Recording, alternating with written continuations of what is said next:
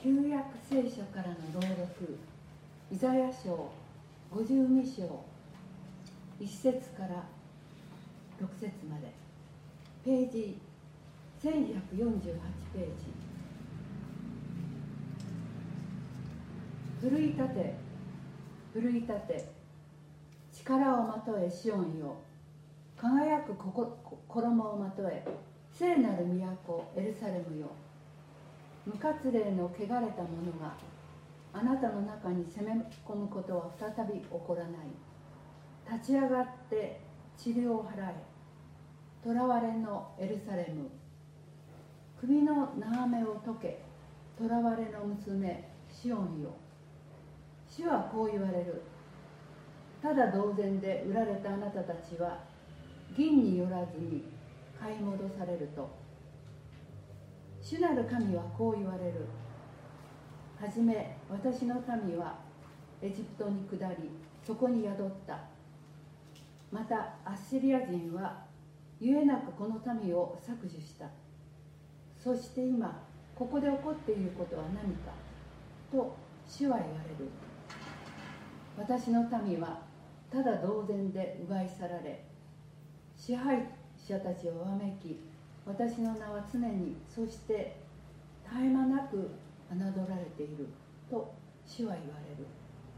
それゆえ私の民は私の名を知るであろう。それゆえその日には私が神であることを見よここにいるというものであることを知るようになる。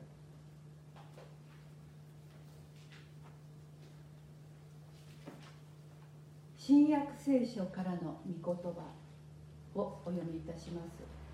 ローマの信徒への手紙2章17節から。ページ275ページです。ところであなたはユダヤ人と名乗り立法に頼り神を誇りとしその御心を知り立法によって教えられて何を何をなすべきかをわきまえわきまえています。また立法の中に知識と真理が具体的に示されていると考え盲人の案内者闇の中にいる者の光無知な者の導き手未熟な者の教師であると自負しています。それならばあなたは他人には教えながら自分には教えないのですか？盗むなと説きながら盗むのですか？会員するなと言いながら会員を行うのですか？偶像を忌み嫌いながら神殿を荒らすのですか？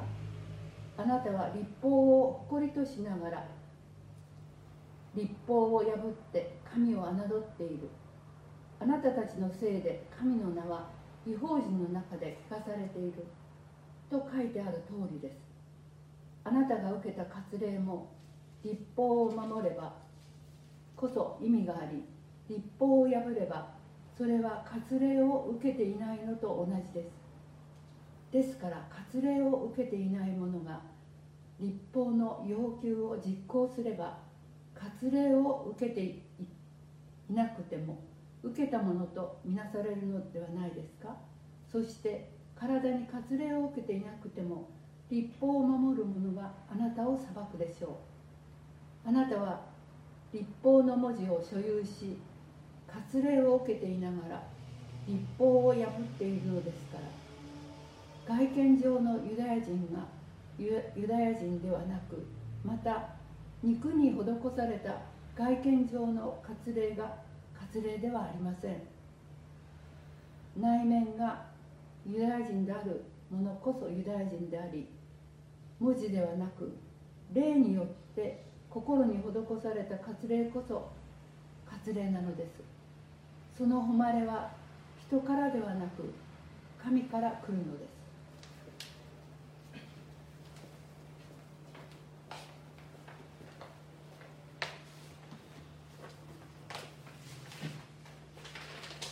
おはようございます。えー、今日も礼拝を守れることを感謝いたします。えっ、とですね、あの最初にですね、あのまああのご存知の方もいらっしゃると思いますけれども、ウィリアム・ヨンス先生が天国に召されたというまああ連絡が昨日ですね、あのアメリカの本部の方から来たんですね。えー昨日研修会の途中でその連絡があって、あのウィリアム先生っていうのはね、朝日教会にも2回ぐらい来てくれて、あのまあ、中国の香港が中国の統制でね厳しくなる中市民運動に加わっていって、まあ、かなりあの政府の弾圧が強い中、えーこのままで教会との関係が大変なってですね、えー香港出て台湾に行ったんですけどね。台湾からあの次の宣教庁で、まあ、あスコットランドのエジンバルに移って今年の5月からあの、まあ、教会設立してね向こうで、まあ、香港からこう逃れてきてる人がたくさんいるあのいるみたいなんですね。でその人たちを対象にこう伝道をこう再開して、えー頑張ってた折に、まあ、新型コロナウイルスの感染症で、まあ、亡くなってしまったいや本当にあのびっくりあのしました、えーこれからあまたね伝道をさらに活発に続ける中で神が、まあ、ウィリアム先生の人生をここと最後と定めてですね天に帰られたわけですけども、まあ、ご家族とか教会とか本当に、えーこれから大変なことなんでしょうねなんか、まあ、その報告も上がってましたけども、うん、まあまあ私のね牧教会のあの世俗先生が倒れてまああの本当教会も大変なこといろんなことがありましたけど神様のご計画っていうのは本当に私たちからとっては本当に計り知れない、えー世界で、まあ、そのご計画の中で、今自分の与えた使命は一体何であるかっていうことを受け止めていく、えーことが求められるのかなと思います、まあ、ただ幸いに私たちはねあの信仰者ですので人生これで終わりでなくてね、まあ、ウィリアム先生と信仰を深めた事柄がまた天でのね再会においてまた笑い合っていろんなことを話し合えるんじゃないかなとまあ私たちには素晴らしい希望も与えられているということを思いたいと思います。さてですね、まあ、先生が、まあ、最後にまで頑張ってその宣教を進めようとした、まあ、聖書の御言葉を今日も一緒に読んでいきたいと思います。ローマの信というのと2章、えー、17節か。ところであなたはユダヤ人となる一方に頼り神を誇りとしますその御心を知り一方によって教えられた。何をすべきかをわきまえていますまた立法の中に知識と真理具体的に示されていると考え盲人の道案内闇の中にいる。者の光無知な者の導きして未熟な者の教師であると自負して、ま、ユダヤ人の方々はそうなんだと。立法を自分のうちに持ちまたそれを知らない方々に、えー道案内であると。導き手なんだ。と、ね、未熟な者の教師なんだと素晴らしい働きを持ってるじゃないかって、まあ、パウロはですねこのユダヤ人の方々を批判するとともものすごいまあ持ち上げるっていうんじゃないですよね。事実を持ってこう正当に評価するんですよね。現在のユダヤ人が一生懸命やってきたことをただただですね批判するんじゃないわけです。その功績をきちんと評価して始めるわけです。正当な評価を持って、えーその論旨を進めていくわけですよね、まあ、これすごく重要なことだなってあの読んでと思いました。例えばですねえー会社で必死に徹夜して働いてきた人が翌日会社でミスをした。そしてですね上司がそのことを叱責して、えーもうすごい叱りつけたとしますよね。でもその人が徹夜で働いてそのことをやってきたっていう事実を評価しないでですね失敗した部分だけこう責め上げたらその人はその上司の話聞かないですよね。ねまあ今から一生懸命働いてきてまた失敗しちゃったかもしれないですけどもそのことを全く評価しないでその失敗こんな失敗したろってまあ言ったらその人話聞いてくれないですよね。ユダヤ人も一緒だって言うんです。今までユダヤ人一生懸命神の礼拝をし神の民として未熟な者のの指導者として道案内として立法を守り頑張りに頑張ってきたんだ。そのことをまず正当に評価しなければ何もせずにレジャーに出かけてたわけじゃないんですよユダヤ人は。厳しい立法を熱心に守り必死に神に仕える姿勢を崩さないで来てたわけですただそのやり方に問題があったわけですよね。まず正当な評価を持ってパウロはユダヤ人をと対話の時をもととす18節心を知り立法によって教えられて何をですかわきまえてユダヤ人っていうのはわきまえてるちゃんと分かってるじゃないか本来は。しかしですね21節。それならばあなたは他人を教えながら自分には教えないんですか？盗むなと解きながら盗むのですかと。まあパウロは批判する。今まであなた方の言ってることは正しい。しかしそう教えていながら自分自身はどうなんですかとパウロは切り返した立法を誇りとしながら立法を破って神を侮ってる、ね、23節。立法を誇りとしながら立法を破って神を侮ってるですユダヤ人の誇りはですね神選ばれた神である。そしてその立法を持ってるという自負があったわけです。あのシナイ山でですね。出エジプトの時モーゼか直接神様の立法をもらって10回もらっちゃってるわけです。特別な民なんです。そしてそれを一字一句守ろうという姿勢。これがユダヤ人のアイデンティティであり他者との区別なんですよね。それを持ってる。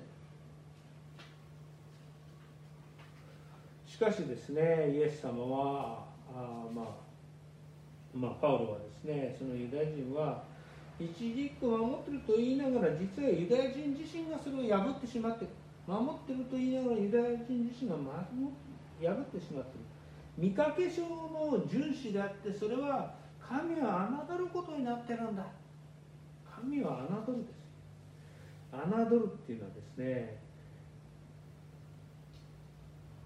相手の能力が自分より低いと思う。ね。相手の能力が自分より低いこと神様はの能力が自分より低いと思う。理想なっていうね英語の訳がありますけども侮ってそうなんですね。畏敬ですよね。畏敬を失う。侮辱する。名誉を汚すっていうことですよユダヤ人はそうなっちゃってこのあの侮るって言葉ギリシャ語他ではですね例えばルカの20章のブドウ園の農夫の例えで出てブドウ園の農夫をですね袋叩きに労働者たちがしてあの返してしまう侮辱してっていう言葉ですよねまさにブドウ園を管理してたあ主人のしもべを袋叩きしてしまう神様を袋叩きしてしまうみたいな感じですよねこの侮辱するってカール・バウトはですね。このユダヤ人の姿勢に対してこういうわけです。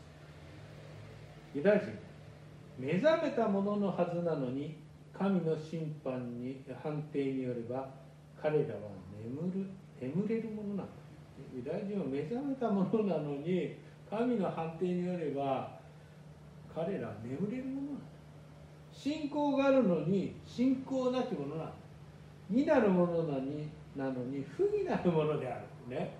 ユダヤ人というのは目覚めたものであり、えー、信仰があるものであり義なものであるはずなのに真逆になっちゃってるっていうわけなんですよね。本来一番に神選ばれ目覚めたものであるはずなの。24あなたたちのせいで神の名は違法人の中で汚された。と書いてあると。りあなたが受けた割礼も立法を守ればそれこそ意味がある。立法を破ればそれは割礼を受けてないのと同じです。だから割礼を受けてないの立法の要求を実行すれば割礼を受けていなくても受けたものとみなされるのではないですか。そのような行い、まあ、ユダヤ人の本来選ばれているものが信仰あるべきものが信仰なきものになるものが不義なるものになっている現実は違法人のいわゆるユダヤ人以外のとこからもう笑い物になってしまってるんだ自分たちはやってると思ってるけど笑い物になっちゃう。割礼を自分は受けたぞ。立法を守ってるぞ。と言いながら受けてないのと一緒なんだ。大体ですね。立法割礼を受ける。立法を守るも割礼を受けてないものでも神の法をきちんと守っていれば割礼を受けたと。一緒じゃない。かあなた方は自分がその選ばれたものユダヤの民割礼を受けてるそれだけで優位にあると思っているのは大間違いですよ。まあ、まさにそうですよね。あのドン・キホーテではないですけど自分はやったるつもりでもはたからめたらバカめた状態になってしまっているユダヤ人の信仰はそのようなものに見られ裸の王様のように見られてたというわけなんですユダヤ人の印である割礼誇りとしての割礼しかしそれは割礼で救われるのではなく立法を守ることによって救われるんでしょ。つまり立法をないがしろにするならば割礼を受けても意味ないでしょ。逆に言えば立法を守っている人は割礼を受けてなくたって同じでしょ。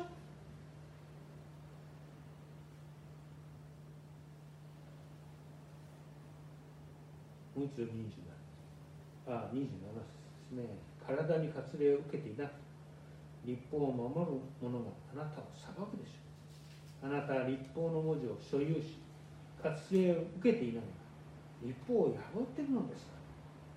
外見上のユダヤ人がユダヤ人ではなく憎い施された外見上の割礼が割礼ではありません内面がユダヤ人であるこそあるものこそユダヤ人である。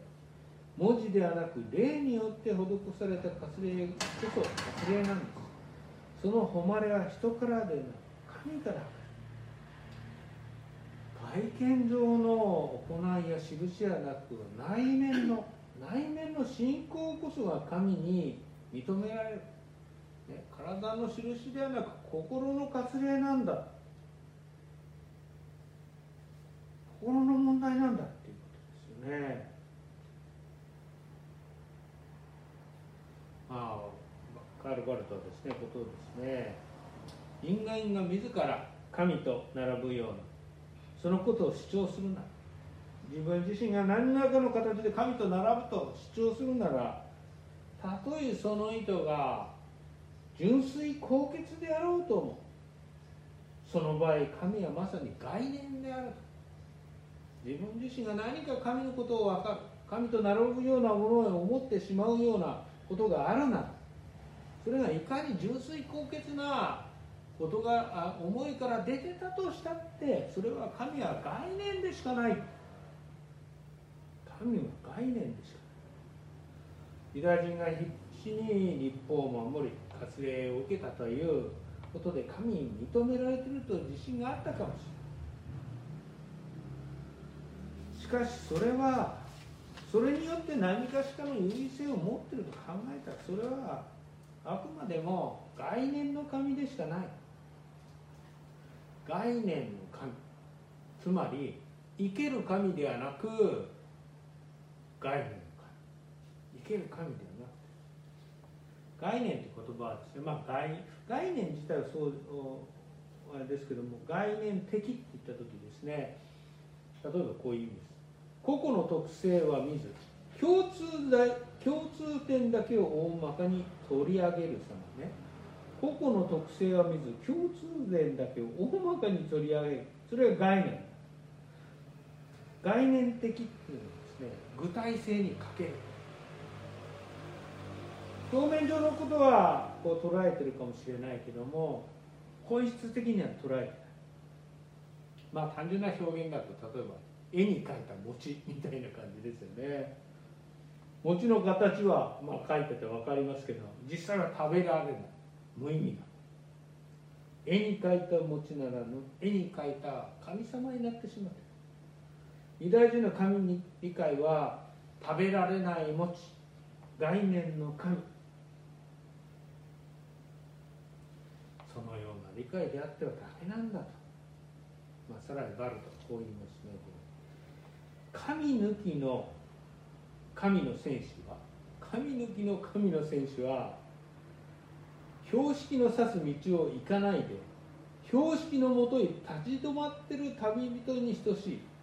神抜きの神の戦士ですよ。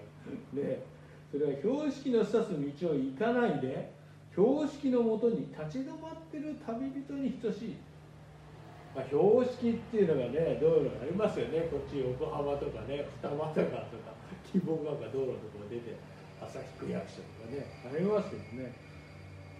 ここっちに横浜へ行こうと指示あの矢印が出てるけどそれに従わないでその矢印のある標識の下で立ち止まってる旅人みたいなもんなんだ概念の神っていうのは。おかしいですよね。誰が聞いても。そんなはずないですよね。横浜行こうと思ってるのに標識の下で「いや横浜どっちかな」ってこうね言ってる人がいたら。こう書いてあるじゃないですか。こっち行けばいいんですよ。そう指示してもいやどっちかな立ち止まっちゃって。おかしいですよね普通考えたらでそれが概念の神にとらわれてる状態なんだっていうわけです。信じて信仰を持って立法を守り割礼を受けてにもかかわらず概念の神標識の中下で立ち止まってる旅人になっちゃって。本来ユダヤ人は20節やる。盲人の道案闇の中いる者の光。無知なる者の導き手。未熟なる者の教師であると自負してたのに標識の下で立ち止まってる旅人になって。盲人の道案内が自らも目が見えないものになってしまって。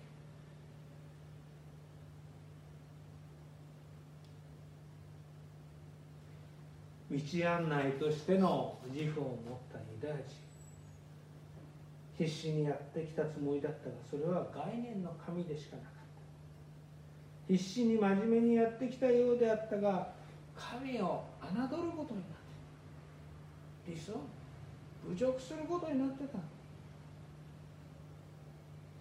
標識のに行く道が示されてる。その下で道に迷った旅人のようになってる。見ているのに見てない。示しているのに進まない。それがユダヤ人の現状なんだ。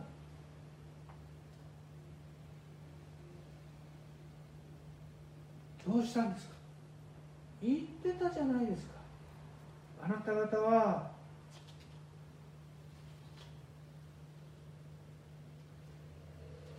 盲人の道案内無知なる者の教師だったはずじゃないですか。ここまで読んでくるとですね僕なんかパウロが怒ってるっていうよりもなんかすごい悲しんでる感じをイメージしますね。なんでそんなになっちゃったんだと。パウロ自身もユダヤ人の中のユダヤ人ですからね。挫折感悲しみがパウロの中にあったんじゃないどうしちゃったんだよ。パウロの信者心情はユダヤ人の怒りというよりもこうがっかり感ですよね。だからそういう意味ではねあのパウロはユダヤ人を、まあ、このロマ書の続きでの中にもあるけど見捨てたわけじゃないんですよ。29節であるように内面がユダヤ人である者こそユダヤ人であり文字ではなく霊によって心に施された割礼こそが割礼なんだ。その誉れは人からではなく神から来る。ユダヤ人イコールダメっていうわけじゃない。内面のユダヤ人化が必要なんだって。形ではなく神の霊によって施された。心の内へ施された割礼我々にしてみれば信仰であり洗礼ですよ。内面のユダヤ人。文字ではなく霊によって施されたそのようなものに神の誉れがやってくるっていうんです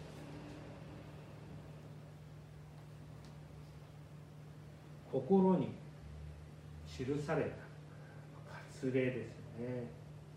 まさにこれこそが信仰による救いです。形だけの概念だけの信仰ではなく絵に描いた餅絵に描いた信仰絵に描いた神様ではなく本当の信そこに神の誉れがある。心に記された割礼。そこに本当の神の誉れがある。まあ、このことをですねバルタさらにこういうんですね。神は独自の正義を持ちたもう神だ、ね、神は独自の正義を持ちたもう神。これはすごく重要な言葉ですね。今までユダヤ人が今まで正しいと思ってきた立法の遵守の信仰スタイル。そうではなく神には神の独自の救済論があるんですよ。神様独自の正義が私たちの正義じゃなくて神様の独自の正義がこの意味は本当に重要です。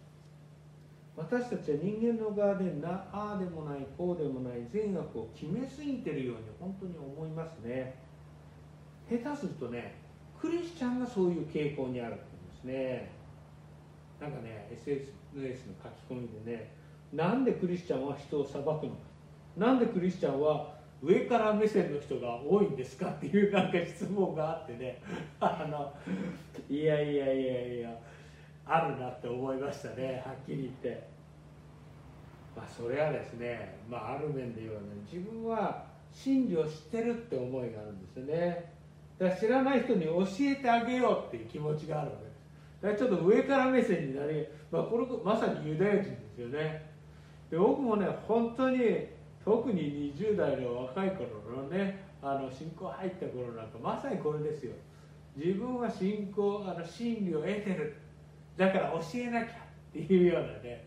なんか人の救いのために伝道するっていうよりもなんか自分が知ってて知らない人に教えてあげる的なねそういうのってねやっぱありますよね。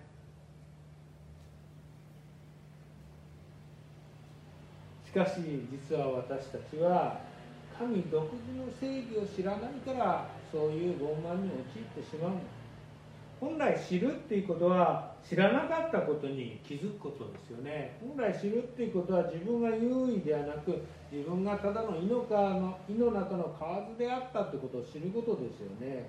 知るっていうことは偉くなることではなく逆に謙遜になるはずですよね。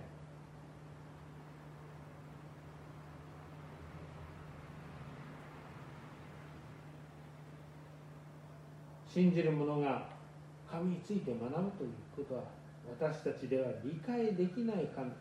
神独自の正義があるということを知ることなのはずなんですしかし私たちは何かこう分かってしまうんですよね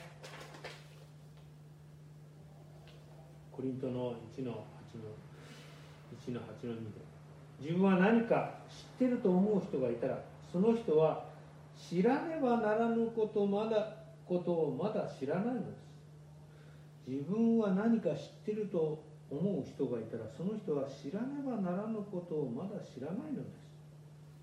まさに私たちが本当陥りやすい。いやユダヤ人が陥ってた。いや我々も陥ってしまう。信仰が神が概念の世界になってしまう。概念。そこに立ちはだかるのが神独自の正義なんですよ。神独自の正義。神のど神独自の正義って何ですかね。それは割礼によらず罪人が信じることによって救われるという正義です。キリストの十字架と復活によって働きや成果ではなく救われるという神独自の正義がある、まあ、パウロはですね一生懸命ユダヤ人の貢献を持ち上げていました。しかし最終的にはそれでは救われないんだ。メシアキリストのもとについ罪悔い改めて集まらなければ救われないんだと。そのことを伝えたいんですよね。もちろん立法を守らなくていいって話ではないんです。救われるためには何をすればいいのかっていう話なんです。立法を守らなくていいって話じゃない。ユダヤ人救われるためには何をすればいいのか。それはですねマルコの一章の14節でヨハネが捕らえられたとイエス様はこう言うんです時は満ちた。神の国は近づいた。悔い改めて福音を信じなさい。悔い改めて福音を信じなさい。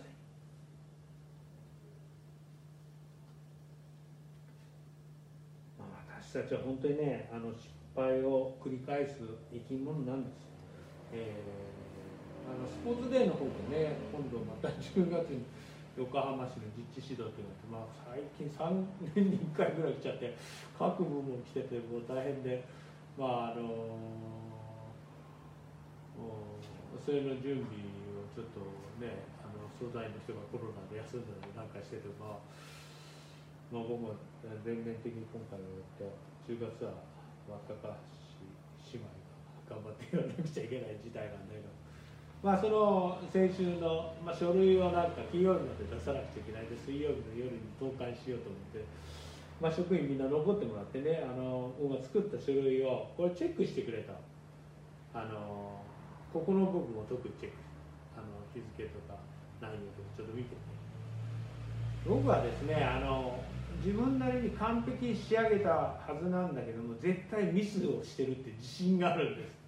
ミスをしてる自信がある。何度見てもね間違っちゃってるんですよね。あの もう今までも何度もそうでこれ他の人に見てもらうのが一番いいんですよ。あの見てもらうとねあのやっぱ間違いが発見されるんでこれ所長おかしいんじゃないですかこれと思って。ここなんかちょっと違いますよってね。いろんなご指摘をねいただいてね。一生懸命やってるんですよ。自分は間違えないように。でも必ず人間って間違えてしまうんです。何度も見てんのに間違えた。自分が絶対正しいって思ってるんだったらチェックしてもらう必要ないんですよ。そのままあのポストを入れればいいだけですよね。でもその結果ってどうですかね。横浜市からものすごい 俺怒られないでね。あの高橋、えー、長老が怒られることになるんだけど。ってことになるわけですよね。自分が絶対間違ってないって投函したら。完璧。で自分が間違えてるって分かってればね助けを求めるっていう。か助けを求められるんですよ。自分が間違ってる事前に頼める。ちょっと見てくれ。信仰の世界もそうなんじゃないかな。自分はできてる。正しい。そういう時神を信じてると言いながら神は概念になり神は不要な存在になってってしまうんではない。でもね私たちが死して神の前に立たされる時私たちは本当にその自分の正しさで裁きを逃れ得るのかっていう話なんですよ。その時慌ててもねルカの16章にある金持ちとラザロのような話をその時思い出しても遅いんだって話なんです。手遅れになる前に自分は必ずミスをするんだ。自分は気が付いてなくても必ず罪を犯してるんだ。だから事前に助け舟をお願いしとかなくちゃいけないんですよ。絶対そうなんですよ助け舟あの人にこの人でもねその福岡市のあれは職員頼みましたけども私たちの命の問題はね頼む相手を間違えちゃいけないんですよ。頼む相手。それは人間に頼んではなく神により頼まなくちゃいけないんですここを間違えちゃうから私たちはトラブルになっちゃう。私たちはこの頼む相手を人間に頼むんではない。人間の能力や何か話し合いの力で頼むんではなくそこには大きなミスと失敗の重なり合いでしかないんです。頼む相手は神のみなんです。道案内の標識の下であっちが、え行った方がいい。こっちが行った方がいい。あっちは間違いだ。上にねこっちが横浜だって書いてあるのに下でねいやあっちだあっちだって言ってる。それが私たちの人間の限界なんですよ。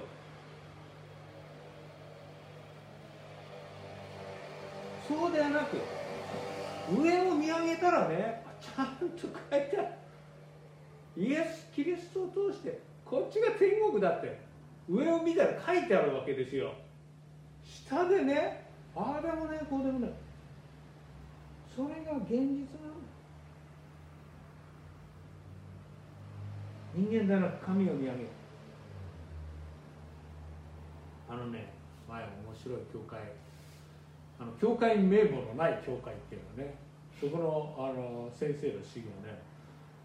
教会はあの神を見上げるところだから信徒同士はあの仲良くする必要はないっていうねそういうものすごい極端なそれもどうかなと思いましたけどね。もう気持ちはねあの間違ってないかなと思いましたね。神を見上げるところなんこの大原則を外れてはならないコリントの信徒の手紙にですねこうあります。兄弟たち私もそちらに行った時神の秘められた計画を述べ伝えるのに優れた言葉や知恵を用いませんでした。なぜなら私やあなた方の間でイエス・キリストそれも十字架につけられたキリスト以外何も知ら何も知らないと心に決めていたからです。あなた方の間でイエス・キリストそれも十字架につけられたキリスト以外何も知るまいと心に決めていた十字架につけられたキリストこそがそれ以外は必要ないんだそれを知ることこそがまさに心の活芸である。その信仰のもとに来たるべき栄光の道があるんだ。そこには人間のミスと罪という恐れはないんだ。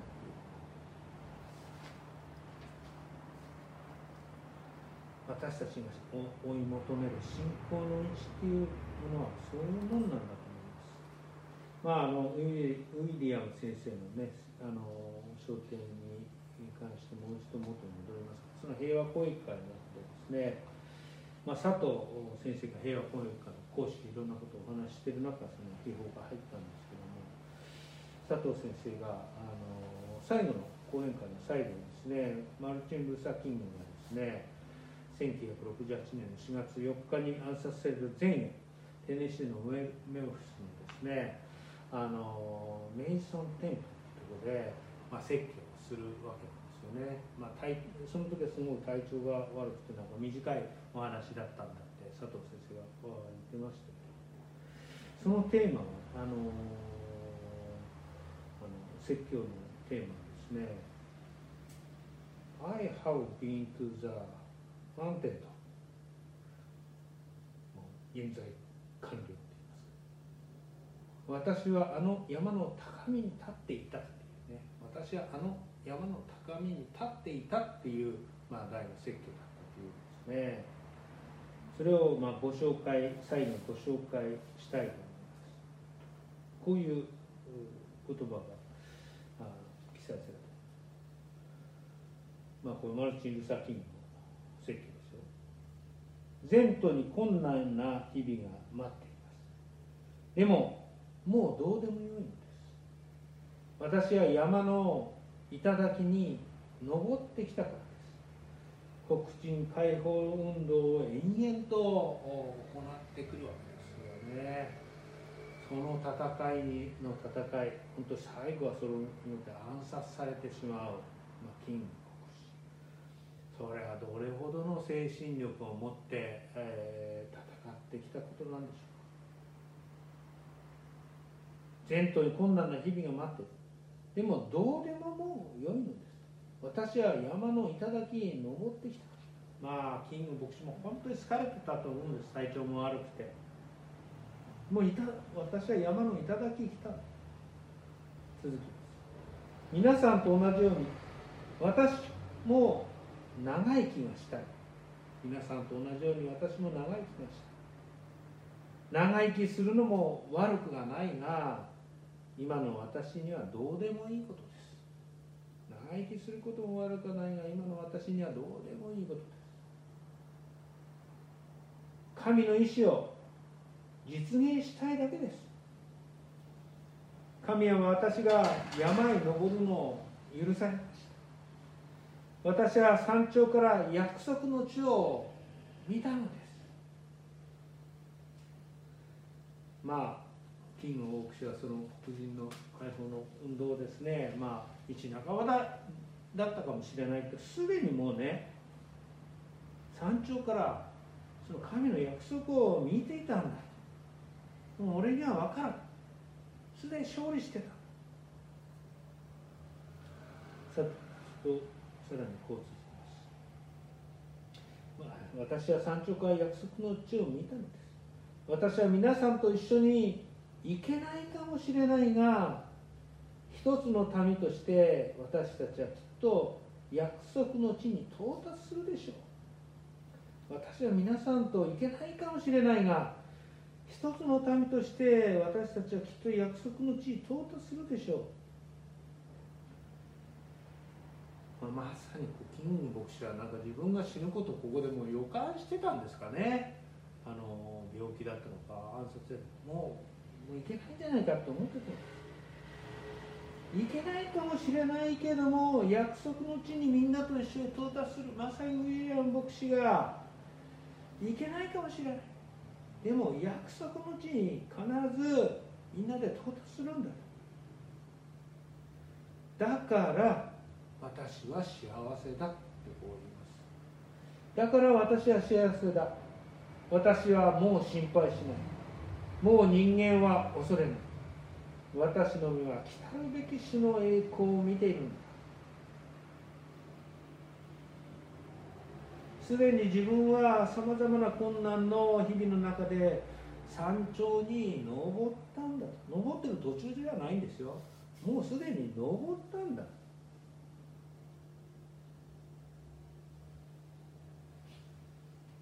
そして神の実現を見たんだ。約束の地を見たんだ。今みんなと一緒にその約束の地に行けないかもしれないけど必ず共に到達するんだ。だから私は幸せなんだ。だから私は心配しないんだ。だからもう人間を恐れないんだ。私の目は来たるべき主の栄光を見てきたんだ。すでに勝ち上げる。見るんだって未来形じゃないんです完了形ですよ。神独自の正義。私たちを信仰の道に導き形だけ概念だけ神に書いた神様ではなく生ける神として私たちのうちにおられる。それは先に天に召されたウィリアム先生。マルチン・ルサー・キン。いや私たちはそのような偉大な働きじゃないかもしれない。小さな小さな信仰かもしれない。しかし神独自の義によって守られて来たるべき約束の地をすでに見てきてるんだ。それがイエス・キリストを信じる。いや私たちのキリスト教信仰なんだ。ということだとお祈りいたします。神様あなたの皆を賛美いたします。私たちは本当に必死に努力に努力を重ねて何かを成し遂げようとしています。しかしそれが間違った方向であり自分自身を傲慢にしたり正しい方向を見出せないとかまたあるように思います。しかしそのような人間のうちに神は働かれすでに山頂の頂き立たせ来たるべき約束の地を見せてくださいます。ウィリアム先生が目指したようにキング先生が目指したように私たちも小さな働きかもしれませんけども同じ約束の地に御神が導いてください。私たちの小さな信仰をその神の義をもって取り上げてくださいますよう心より願います。この祈りを尊き主イエス・キリストの皆より今にお捧げいたします。